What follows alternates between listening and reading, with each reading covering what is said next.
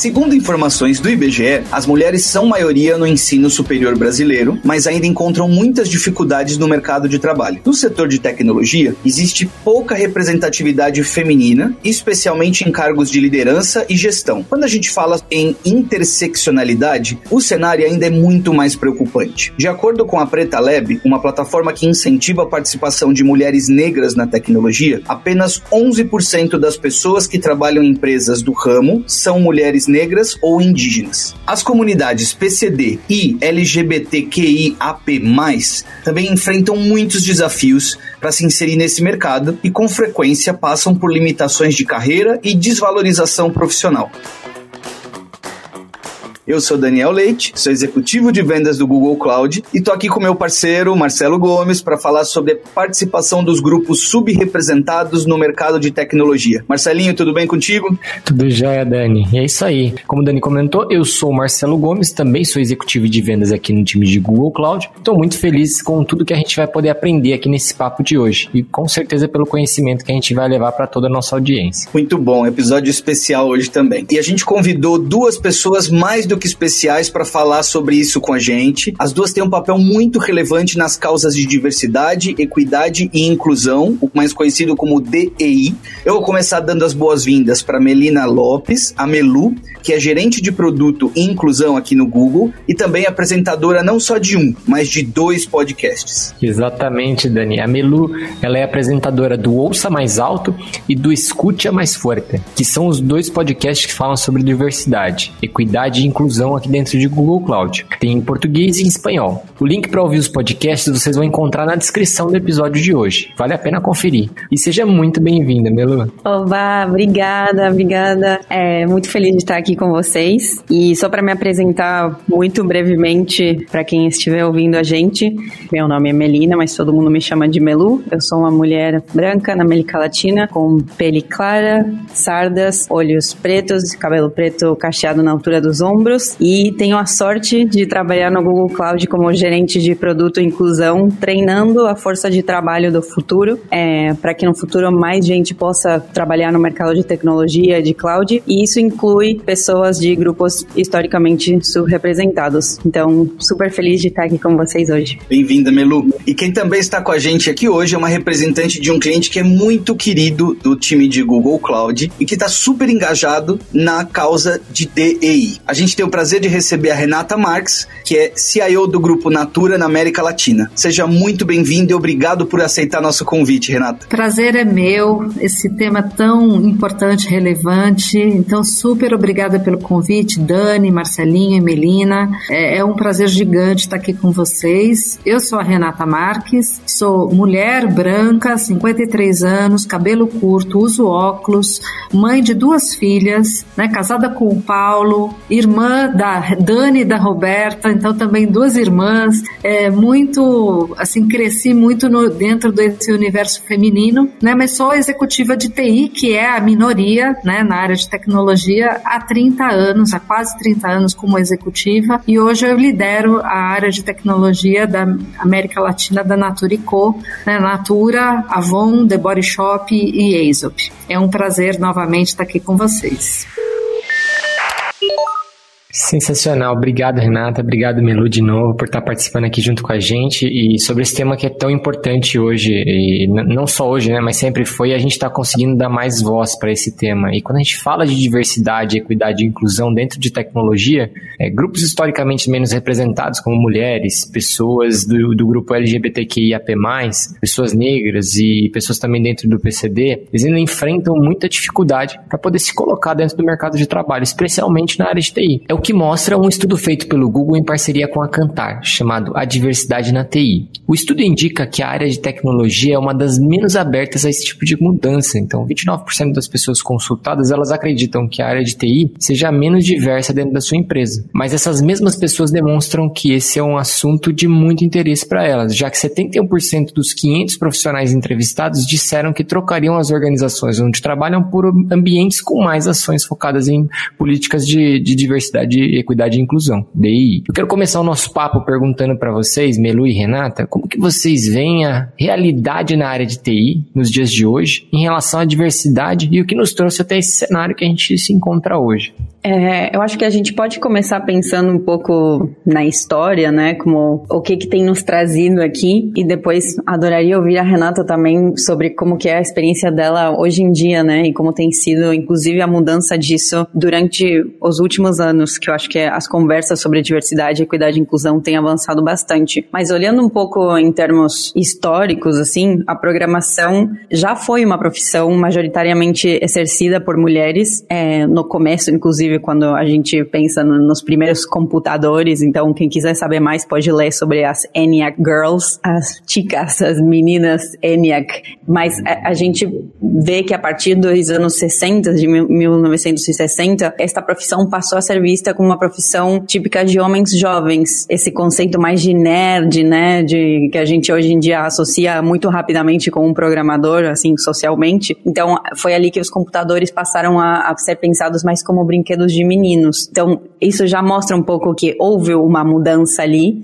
e essa visão faz com que hoje, no mundo, menos de um terço dos profissionais de TI sejam mulheres. Então, eu, eu vou falar um pouco sobre gênero, porque eu acho que o assunto que é mais fácil para entrar, digamos, como porta de entrada para falar sobre a diversidade, mas é muito importante que a gente pense por além de gênero especificamente e por além de mulheres, até porque tem pessoas de outros gêneros também que têm muito potencial para eh, participar do mercado de tecnologia. Então, se olharmos para a história do reconhecimento dos direitos fundamentais das mulheres especificamente, vemos que faz 150 anos que começamos a ter os nossos direitos fundamentais reconhecidos, nós mulheres, e só nos últimos 30 anos se começou a falar em violência contra a mulher, por exemplo, e sobre é, desigualdades estruturais. Então, se a gente pensar também nesse, nesse avanço que teve na legislação do mundo, né, nessas discussões e como isso depois permeia o mercado corporativo e o mercado de tecnologia, a gente poderia ter um olhar otimista de que essas conversas estão avançando, mas também tem tido retrocessos. É, eu não comentei na minha apresentação, mas eu sou argentina, então acho que eu tenho um pouquinho menos de, desse otimismo brasileiro super gostoso gostoso, que eu adoro, porque eu moro no Brasil e, e, o Brasil é meu lar escolhido. Mas se a gente olhar com, com um olhar um pouco pessimista também, a pandemia tem tido grandes retrocessos, assim, em termos de equidade de gênero. Então, os números atuais de inserção de mulheres na economia é, hoje estão igual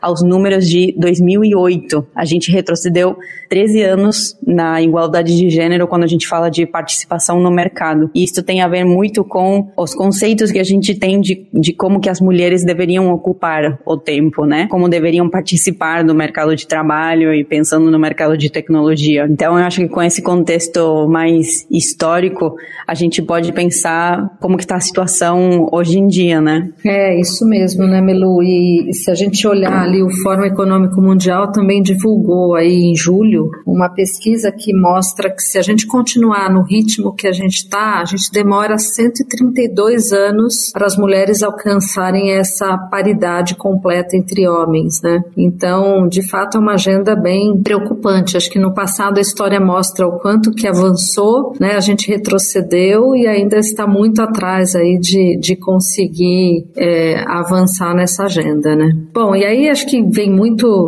desde a época, né? Contando um pouco da minha história, desde a época de faculdade, acho que a gente que está mais na área de tecnologia, a gente já enfrenta essa diferença diferença né, de ambiente muito mais masculino né, nesses cursos mais técnicos, cursos mais voltados para exatas, porque as meninas são muito mais estimuladas né, desde criança a brincar com bonecas, a brincar de casinha, então são muito mais estimuladas a irem para este lado mais de humanas do que de exatas. Né? Então acho que começa desde o do início ali da infância, da adolescência. Né? No meu caso, eu acabei é, sendo incentivada pelo meu pai, que era do mundo de exatas, era do mundo de finanças, era contador, e ele entendia que computação era a profissão do futuro. Então ele começou a me estimular muito é, na minha adolescência a, a, participar mais desse mundo aí que é muito mais masculino, né? Então que importante, né? Que foi importante, que foi o fator decisor aí da minha carreira, né? Porque assim a gente sempre escolhe as profissões com base em experiências de vida. Então na época eu queria ser ser dentista, porque eu não saía do dentista, eu tinha muito problema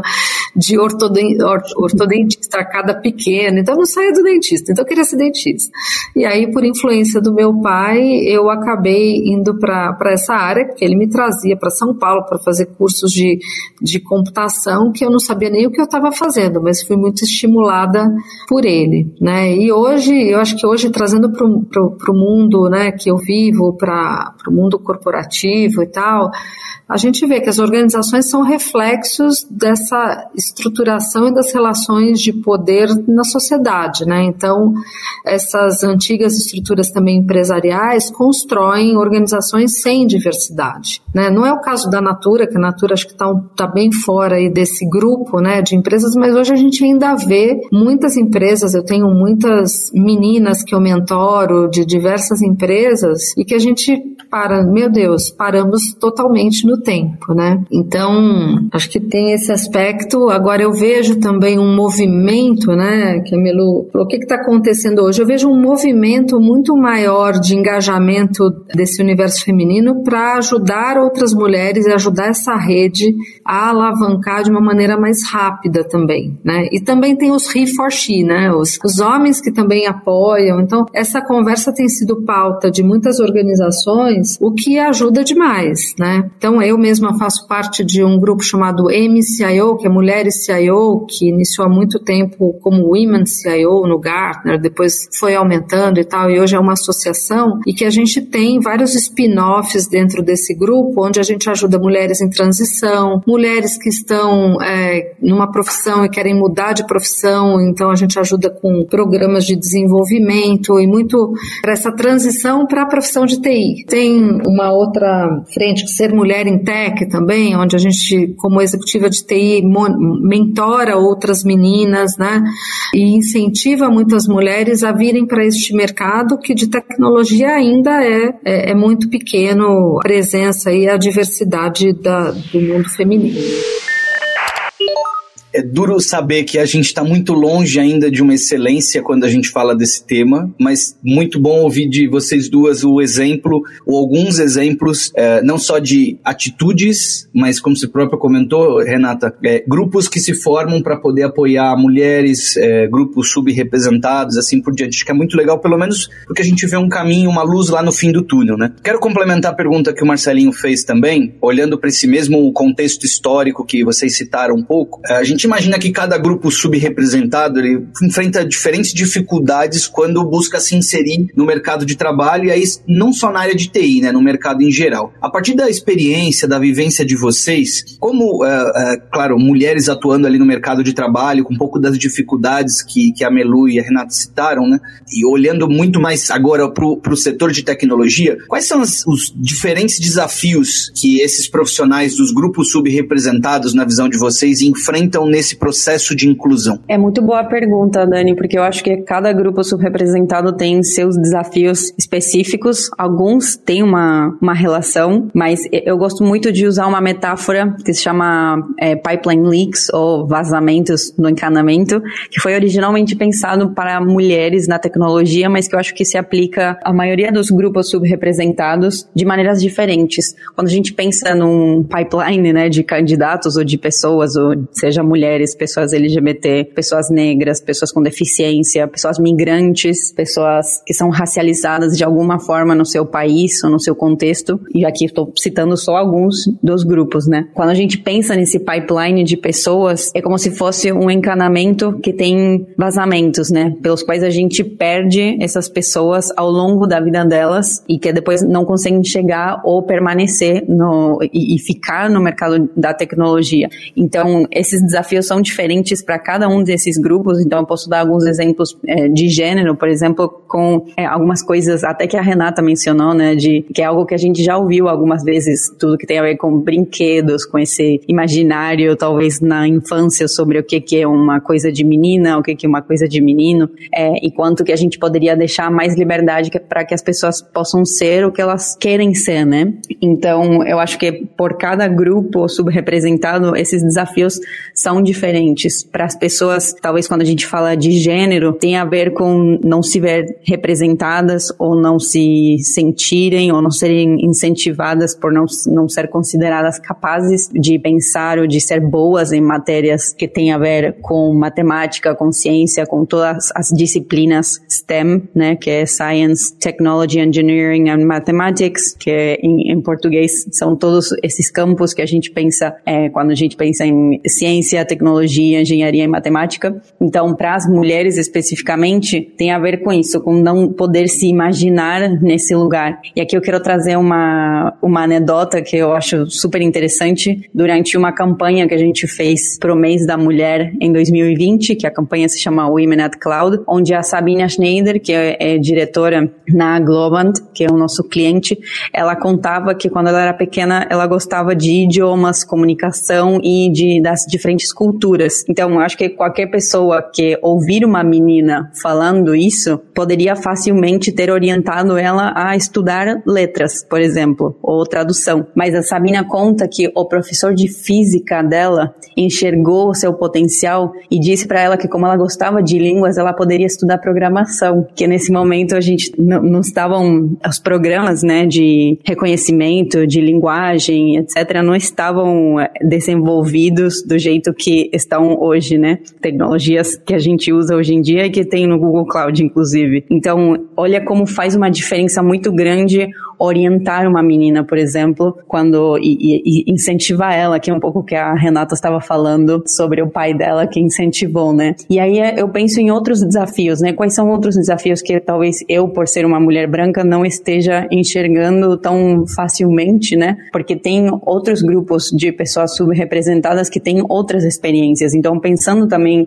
é, na comunidade LGBT, é, o índice de suicídio, de depressão, é, de ser, de ficar em, em, uma situação de rua por ser, por exemplo, expulsos da casa quando uma pessoa LGBT conta para sua família que ela é LGBT. Esses desafios são muito específicos dessa comunidade. Depois tem é, outros grupos, como por exemplo pessoas que são racializadas, pessoas negras, falando do Brasil, que têm outras dificuldades, dificuldades de acesso à formação, dificuldades que têm a ver com condições socioeconômicas, é, que são decorrentes de exclusões históricas, ausência também de referências, de mesmo microagressões, uma vez que essas pessoas chegam de fato no mercado de trabalho e chegam de fato ao ambiente de tecnologia, onde elas são a maioria ou a única pessoa negra na sua equipe, por exemplo. A gente pode pensar também em pessoas com deficiência que muitas vezes são contratadas sem um horizonte de crescimento pessoal, justamente por conta de não serem pensadas como capazes de, de é, avançar na sua carreira, de produzir coisas incríveis nas organizações que elas trabalham. Então,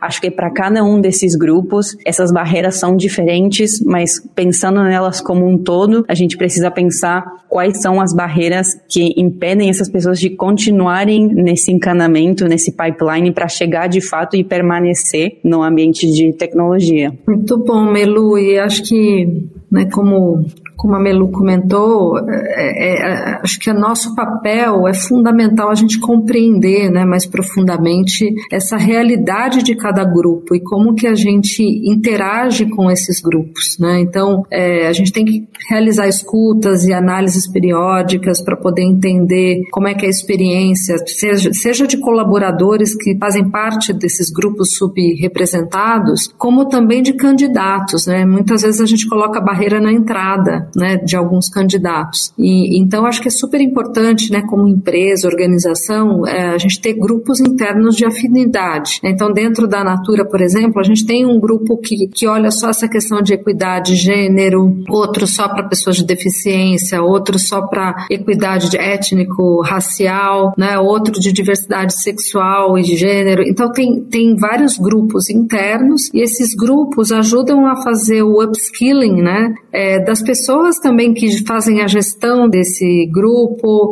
dos gestores, dos líderes, dos pares, né? Porque tem muita coisa também que todos nós temos que aprender, né? De como lidar e aprender a realidade do outro, né? Porque muitas vezes é, a régua é diferente e a gente usa a mesma régua, né? Então acho que é super importante ter isso nas organizações e aí esses grupos é, acabam orientando e tomando decisões sobre realidades de cada grupo, né, que hoje constitui importante rede, né, dentro da nossa organização e que isso possa também ampliar as vozes e que representem essa realidade mais plural para que a gente possa evoluir e ter todo o engajamento necessário aí da, da liderança, né. É, e aqui só contando um pouquinho, né, nossa política de diversidade, equidade e inclusão é, é válida tanto para a Natura, para a Avon, para a The Body Shop, para a Aesop na América Latina toda e prioriza esses temas né, de gênero, de promoção da equidade étnico-racial, inclusão de pessoas com deficiência e valorização da diversidade sexual e de gênero. Né? E a gente tem também, o, em relação ao nosso compromisso com a igualdade de gênero, a gente já alcançou mais de 51% das mulheres nas posições de liderança, e aí falando de, de diretoria acima, tá? Aqui na América Latina. E essas ações e, e benefícios né, promovem essa corresponsabilização na criação dos filhos, como o berçário, né? A gente tem licença paternidade. O berçário não é só para mulheres também, o berçário é para os pais trazerem as crianças, porque tem o papel também do pai, né? Combinado ali com a mulher. A gente tem licença de paternidade de 40 dias, maternidade de seis meses, é, ação de apoio a mulheres em situação de violência de gênero. A gente apoia também o desenvolvimento de mulheres dentro da organização. Tem uma série né, de ações aqui que, se eu for listar, é, é imensa dentro da organização, porque a gente entende que de fato isso traz muita relevância e muito impacto aí para a mudança de toda uma sociedade. Sensacional você ter compartilhado isso, Renata. Eu reforço aquilo que o Dani comentou como a Natura como um dos, dos, dos clientes queridos aqui dentro do, do Google, né? Para a gente ver que tem mais empresas também focando nessa, nesse cenário, nessa estratégia. Afinal, a gente precisa unir forças aí para poder evoluir, né? Como o Dani falou, é uma pena que a gente ainda está longe de, de ter um cenário ideal ou mais próximo aí do ideal. Mas eu queria É isso aí, Marcelinho. Acho que assim, não adianta a gente só debater, né? A gente tem que viver o dia a dia. Para isso a gente precisa de ações concretas que reflitam aí a, essa cultura mais inclusiva, encorajando outros grupos minoritários a ampliar essa representatividade, né? Então é uma, uma verdadeira transformação cultural e muito profunda que, né, na minha visão, precisa ser transformada é, em plano estratégico, em metas, em gestão, sistemas de gestão de todas as corporações. Até porque isso impacta diretamente o resultado, né? Quando você tem diversidade, você tem diversidade não só diversidade de gênero, de pessoas e tudo mais, mas essas pessoas têm visão de mundo completamente diferente e traz uma ótica que geralmente quem está dentro do mesmo padrão não, não vai ter essa visibilidade. Né? E eu queria aproveitar, Renata, exatamente dentro desse contexto, você como CIO, vindo de uma carreira é, na área de tecnologia, imagino que você tenha passado por diversos momentos muito desafiadores dentro da sua vida profissional. Se você puder contar um pouquinho mais para a gente da sua trajetória, até se tornar líder né, de uma das maiores empresas do mundo, a gente gostaria muito de, de conhecer essa história. É como eu comentei no início, né? Primeiro incentivada muito pelo meu pai, eu queria fazer outro curso de odontologia, não tinha nada a ver com, com a área de TI. E aí, muito jovem, tinha 15, 16 anos e comecei a fazer esses cursos. E na época, eu sou do interior de São Paulo, de Mogi das Cruzes, e começaram a surgir os cursinhos de computação. O pai de uma amiga abriu uma escolinha dessa e me convidou para trabalhar porque na cidade não tinha ninguém formado para isso, não tinha ninguém capacitado, né? E, e aí eu comecei a trabalhar muito, muito cedo, né? Com 15 anos eu já estava trabalhando no Dataset, que era o nome da escola, escola, né? E aí disso acabei escolhendo o curso e fui é, trabalhar. Comecei a estagiar desde o meu primeiro ano de, de faculdade. O primeiro estágio foi no foi num, numa empresa pública que de verdade na época eu falava que eu, eu trabalhava ali na no CPD ali, mas era praticamente eu estagiária trabalhando. Eu, eu não sentia muito muito processo de desenvolvimento, né? E depois eu comecei já o estágio na Monsanto é, e fiquei lá por 23 anos, né? Hoje Bayer, 23 anos e o primeira, minha primeira promoção, um fato curioso, que a primeira vez que eu fui promovida, eu tinha acabado de descobrir que eu estava grávida. E aí também fiquei com aquele bias que as, as mulheres também têm, né? Os bias e o bias que eu tinha era, puxa, como é que eu vou contar agora pro meu chefe que eu tô grávida, sendo que acabei de ser promovida, né? Então dei, dei muitas voltas para contar para ele, dei tanta volta que no final da conversa ele falou assim, poxa, mas por que, você não falou logo? Você tá enrolando tanto. Por um acaso é, eu sou o pai, né? E fez uma piada e aí isso quebrou o gelo, né? E aí eu vi que eu tinha muito mais esse viés inconsciente na minha cabeça do que do meu próprio chefe. Então esse foi o primeiro fator aí que eu falei, nossa, eu acho que eu estou me boicotando aí como mulher na liderança, não tem problema nenhum. E até um comentário que ele fez na época foi, poxa, mas o que que é, né? Na época eram quatro meses de licença maternidade, eram três meses e um de férias tal. Falou que são quatro meses numa empresa onde eu espero que você fique muitos anos, né? Então é um pouco disso. E depois eu acho que tem todo o desafio aí como executiva, como, como mulher, que a gente tem uma série de atividades e tal, que é, né, vem os filhos, né, então tive duas filhas, é, sempre tendo que contar com uma rede de apoio muito importante, eu tive também uma, uma, um desafio onde eu fui expatriada, fui para os Estados Unidos, morei três anos e na época meu marido deixou o escritório dele, foi comigo por uma causa e uma experiência muito de família, né, para dar uma experiência para as minhas filhas, para a gente poder é, ter uma experiência familiar diferente, aprender outra cultura. E eu na época fui para lá para poder integrar sistemas RP em 19 países em um ano e meio. Então era um projeto super desafiador, onde eu tinha muita mudança familiar, né, junto com mudança profissional e tal, e foi é, maravilhoso poder seguir com isso. Mas, é, como toda mudança ali, também, né, na época era uma empresa mexicana, onde eu tinha um problema com um par meu, onde ele, ele era bem, bem machista e ele não, não se conformava de eu ser uma mulher e par dele. Ele queria que eu fosse reportasse para ele. E eu sou super colaborativa, querendo trabalhar junto e tal, e eu senti muita dificuldade muita barreira, né, para poder fazer. Eu acho que no final o projeto foi um sucesso, a gente ganhou o prêmio e tal, mas o meu esforço cognitivo era assim, dez vezes maior para poder entregar algo que se eu tivesse um apoio, né, desse meu parceiro ali de negócio, eu teria entregue com um décimo do esforço que, que eu precisei para entregar. E aí outro fato curioso é que essa pessoa que fez da minha vida um inferno, no final ela acabou sendo demitida da empresa depois depois do projeto e tal, já estava na operação, mas me escreveu uma carta linda dizendo o quanto que ele tinha aprendido né, em todas as nossas interações e tal. Então, assim, pelo menos não foi tudo em vão, né? Eu acho que alguma coisa ele, ele aprendeu também para as próximas gestões aí que ele atuou. Renata, maravilhoso ouvir um pouco da, da sua história. Eu, em algum momento, também olhando lá para trás, não me comparando, né, mas olhando um pouco em termos de carreira, também olhava e adorava o, o mundo de esportes, queria fazer faculdade de educação física tal, mas a tecnologia me atraiu bastante, não só por ser profissão do futuro, mas também como é algo que faz com que a gente possa mudar um pouco a nossa sociedade, né? Quero conectar essa pergunta agora, olhando muito mais assim pro, pro grupo Natura. Se tornou líder em 2020, quarto maior grupo do segmento de beleza beleza do mundo e, e, a empresa que já era muito conhecida pelas práticas sustentáveis agora também é muito é, referenciada pela diversidade e pela inclusão. Queria que você contasse um pouquinho pra gente como é que vem acontecendo essa jornada, o momento que vocês decidiram olhar para esse tema e dificuldade, oportunidade que vocês encontram no dia a dia. Ótimo, maravilha.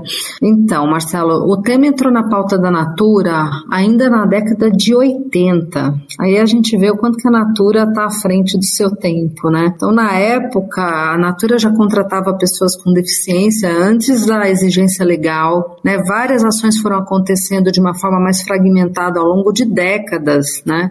Em 2014, metas foram começaram a ser assumidas na visão de sustentabilidade relacionadas à inclusão de pessoas com deficiência e a mulheres em cargos de liderança. E aí já em 2016, a gente estabeleceu a nossa política de valorização da diversidade Natura, né? E assim essa política ia evoluindo ano após ano. Em 2016 2019 a gente inseriu no plano estratégico da companhia, garantindo esse conceito de cultura inclusiva, né, e um ambiente cada vez mais para as pessoas se sentirem seguras e expressarem o que são de fato. E em 2020, já como Naturicô, né, como grande grupo aí de beleza, a gente divulgou o que a gente chama de Compromisso com a Vida 2030, que é um plano que tem mais de 30 metas, tá, e abrange é, intensificar nossas ações para enfrentar questões globais mais urgentes. E um dos pilares deste plano é defender os direitos humanos, garantindo a equidade e a inclusão em toda a nossa rede. Né? Então, esse, esse pilar está fortemente vinculado à finalidade do grupo e ao modelo de negócios que privilegia as relações. Então, nesse esforço, a Natura tem como meta garantir que sua força de trabalho reflita, de fato, a composição demográfica das sociedades em que atua. Né? Então, essa será a primeira vez né, que uma empresa multinacional de capital aberto se compromete a identificar a participação de grupos subrepresentados em suas equipes de trabalho. Né? Então, com a presença em mais de 100 países, isso implica em desafios relevantes, dadas as diferenças de legislação que a gente tem em cada país. Né? Então, é, as ambições que a gente tinha aí para 2020, que era dois compromissos ligados ao tema, né? que era alcançar 50% de mulheres em cargos de liderança e 8% dos profissionais com deficiência, hoje a gente já atingiu 62%. Na verdade, hoje aqui, com cargos de liderança está acima de 51%. No quadro geral, 62% de mulheres. E quando a gente olha para as consultoras, hoje a gente tem 90% das consultoras, que aqui na América Latina, né, se a gente somar a Natura e a Avon, é, são 4,5 milhões de consultoras e representantes, onde a gente representa 90% em mulheres. Né? É, então, para isso, né, a gente tem treinamentos, campanhas, conscientização, temos como prática apresentar 50% de finalistas, né, de candidatos mulheres em todos os processos de seleção. É, em tecnologia, a gente ainda está atrás. Tá? Então, dentro do quadro de, de mulheres em tecnologia, a gente tem mais ou menos 30%, 30% um pouquinho mais no quadro de funcionários, e a gente tem buscado aí aumentar esse número a cada vez mais, trazendo também mais candidatas mulheres para participar desde o início. E aí agora, a partir de 2021, a gente atua com uma política integrada de diversidade, equidade e inclusão para todas as quatro marcas, né? Então essa política com todas as aquisições, né, e transformação que a gente também está tá vivendo como como empresa, a gente já tem uma tanto compromisso com a vida quanto essa política integrada para que a gente de fato consiga aí ser o walk the talk e vivenciar essa transformação. Legal, vou pegar o gancho do que você havia comentado um pouco antes do que você falou, né? Que as ações elas têm que ser planejadas, mas têm que ser colocadas em prática. E aí os números que você citou, o direcionamento tanto executivo de negócio quanto das, das lideranças e todo mundo alinhado para fazer é, a Natura virar o jogo nesse sentido, aí pelo, pelo que você citou, realmente é, aterrizou e aterrizou muito bem e muitas coisas boas virão para o futuro, com certeza.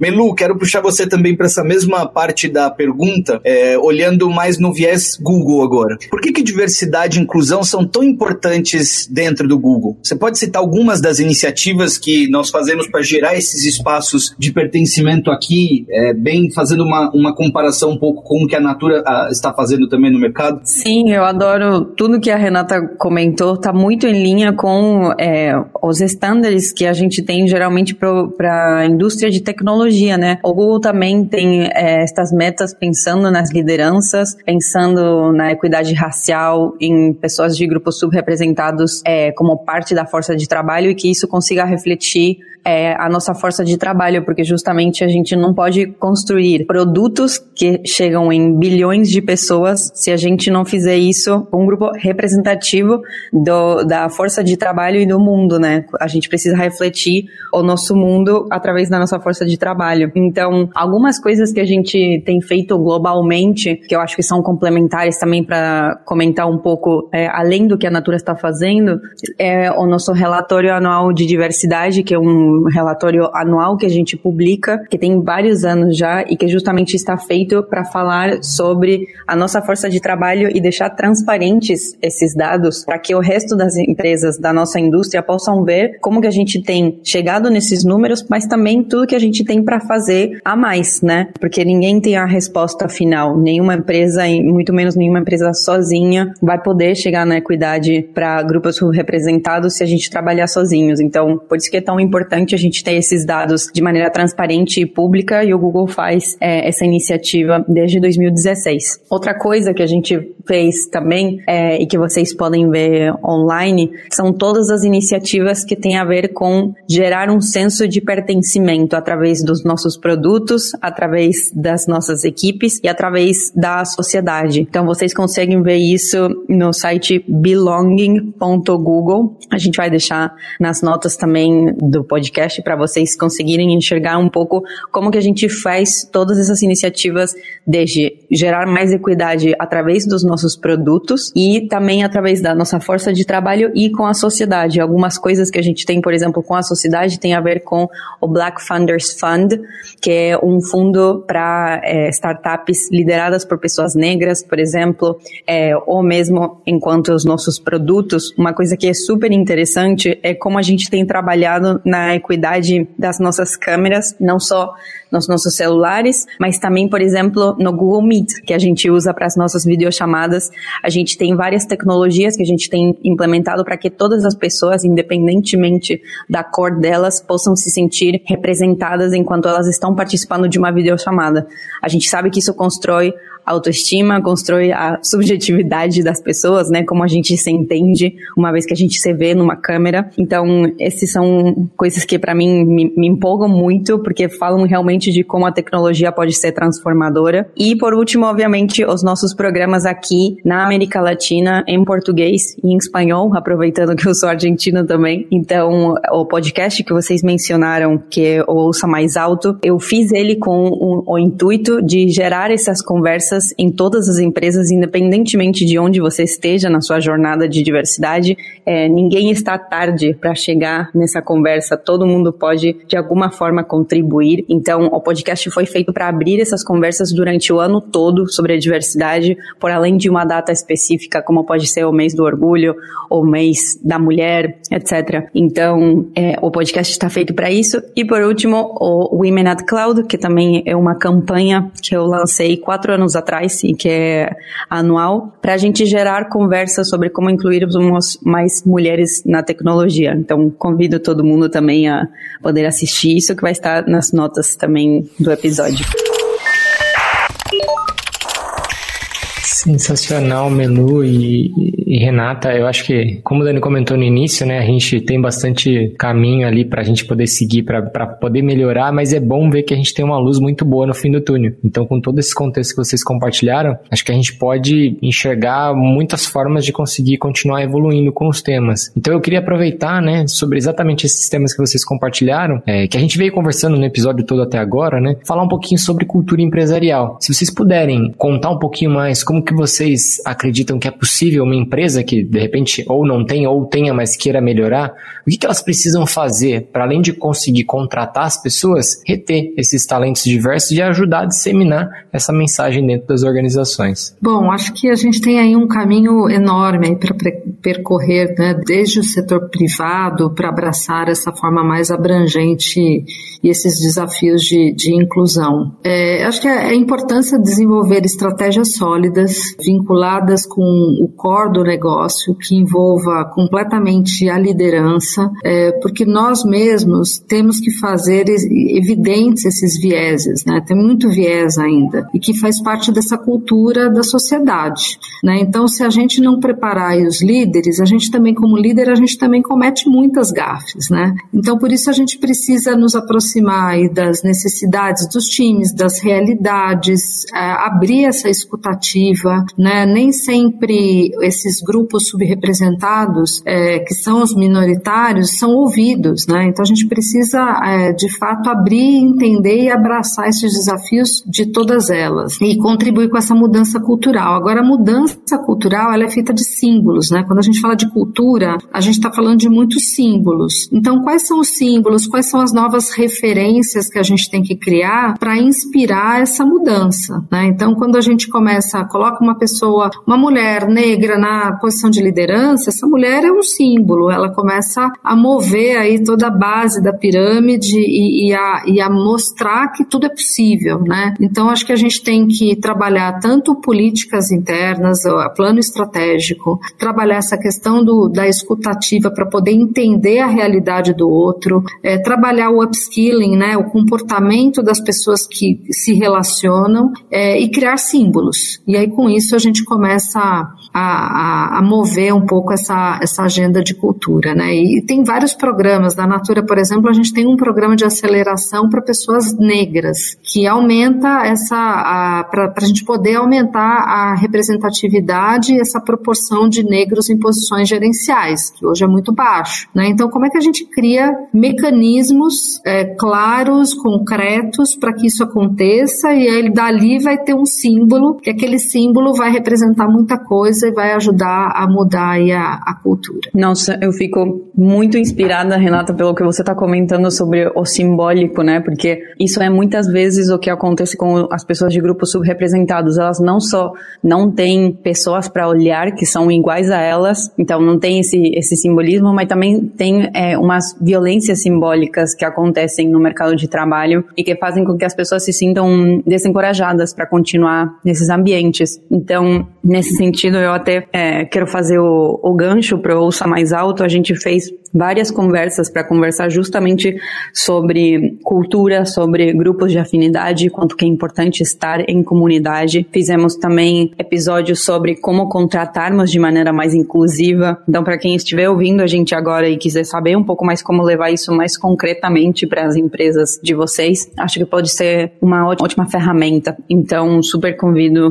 todo mundo a pensar nisso é, e a pensar em algumas coisas mais específicas, né? Ações talvez é, mais táticas para deixar essa conversa um pouco mais concreta. Pensarmos no que eu comentei sobre processos de seleção e desenvolvimento que seja diverso e inclusivo, como distribuímos as tarefas de tanto de cuidado como as tarefas que são que vão levar essas pessoas a serem promovidas. Muitas vezes sabemos que como a gente tem o conceito social de que essas pessoas de grupos subrepresentados são menos capazes, a gente acaba dando menos oportunidades para essas pessoas se desenvolverem. Como a gente cria também ambientes que facilitem e promovam a conciliação entre o trabalho e as tarefas de cuidado, é, como a gente treina a nossa força de trabalho para que as mesmas pessoas possam se entender reproduzindo esses estereótipos e esses vieses, mas também de, um, de uma maneira sistêmica. Acho que o mais importante é pensarmos numa mudança sistêmica e não nos indivíduos, porque senão fica muito fácil pensar que apenas uma pessoa é racista ou uma pessoa é machista, e na verdade isso mora em todos nós. A gente tem que fazer um esforço sistêmico para eliminar eliminar essas barreiras e esses vieses. Muito bom, Melu, acho que é isso mesmo. E como é que a gente faz isso? Acho que a gente olhando, se a gente fizer a nossa parte, né, e ligar esse radar, né,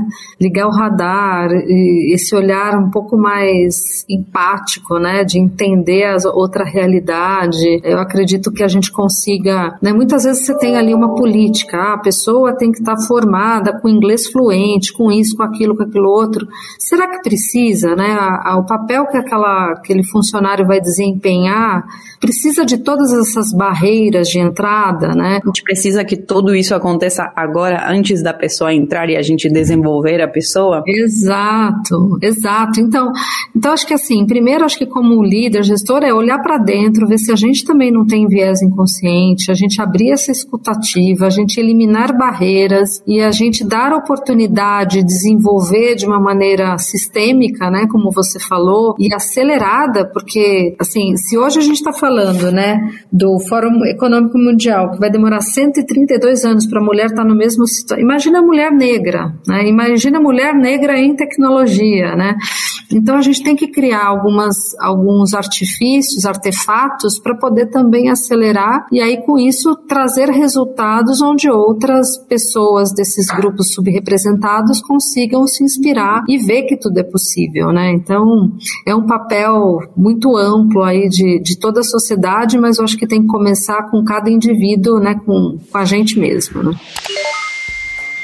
Olha, quero agradecer muito a presença de vocês duas aqui, Renata, Melu. Importantíssimo a gente dar voz não só para os subgrupos, mas dar voz para as empresas, para as iniciativas que existem no mercado, para as diversas maneiras que a gente pode atingir é, e trazer diversidade para dentro do nosso mundo. É, e aí, quando eu digo nosso mundo, não é o mundo empresarial somente, a gente está falando do nosso mundo pessoal também, porque, como a Renata comentou, né, das filhas dela, o mesmo caso as minhas filhas, é, é um contexto em que a gente precisa precisa de um mundo melhor, diferente, diverso. E acho que o papo de vocês hoje trouxe muita coisa legal para que todos que estão nos ouvindo consigam absorver e mudar um pouco as atitudes. Muito obrigado de novo. Marcelinho, gostou? Nossa, é enriquecedor, né? Poder falar sobre esse tema e ver que tem tanta gente fazendo tanta coisa boa. E a gente queria estender os agradecimentos aí que o Dani começou, a Renata e a Melu. A Melu por ter compartilhado tudo isso que a gente tem feito aqui dentro do Google e por ter encabeçado né, esses outros dois podcasts para poder expandir expandir isso para fora. E a Renata, para poder ter compartilhado aí com a gente, Renata, é, e a gente vê que realmente tem muita gente trabalhando para que isso seja uma coisa muito mais bacana. E como o Dani falou, é, e eu reforço, que vocês já comentaram aqui,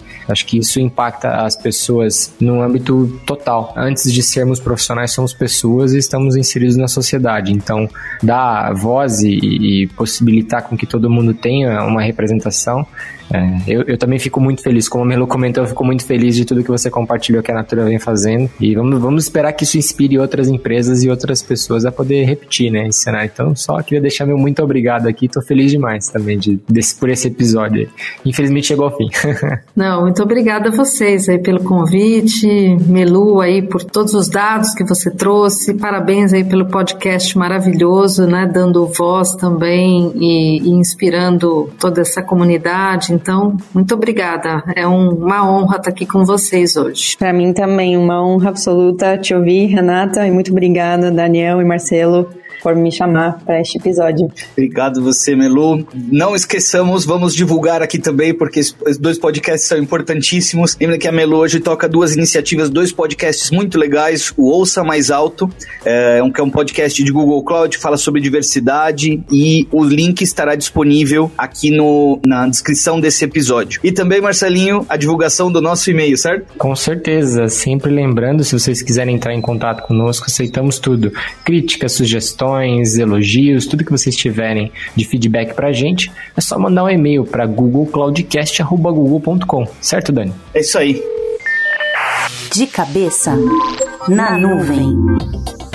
Mesmo com todos os desafios que a gente citou nesse episódio sobre a participação de grupos subrepresentados no mercado de tecnologia, a história nos mostra que as mulheres superaram as adversidades e foram protagonistas em muitos momentos ao longo da evolução da tecnologia. E a gente vai comentar brevemente sobre duas delas aqui, para servir de inspiração para vocês ouvintes. Eu vou começar falando sobre a primeira mulher negra engenheira da NASA, a Mary Winston Jackson. Ela começou a trabalhar na Agência Espacial Americana em 1951, fazendo pesquisas e experimentos sobre os túneis de vento. A história dela é tão marcante para a comunidade negra que foi lançado até um filme chamado Estrelas Além do Tempo, em 2016, que inclusive foi indicado a três Oscars. Já fica a dica para a próxima sessão de cinema, hein? Outro nome que merece destaque aqui no nosso quadro é o da Caitlin Kalinowski, que já foi engenheira de produtos da Apple e hoje ocupa o cargo de Head de Realidade Aumentada de Hardware na Meta. A Caitlin, além de fazer parte da comunidade LGBTQIAP+, também integra o Conselho estratégico da Lesbian Who Tech Analyze. Essa é uma organização global que busca conectar mulheres queer, não binárias e trans na área de tecnologia, construindo uma rede de contatos e fortalecendo a parceria nessa indústria. Além dessas duas que a gente citou aqui, existem muitas outras por aí fazendo a diferença. Eu convido você que está nos ouvindo neste podcast a fazer parte deste movimento, seja oferecendo ou criando as suas próprias oportunidades. Muito obrigado, ficamos por aqui nesse episódio de hoje e até mais.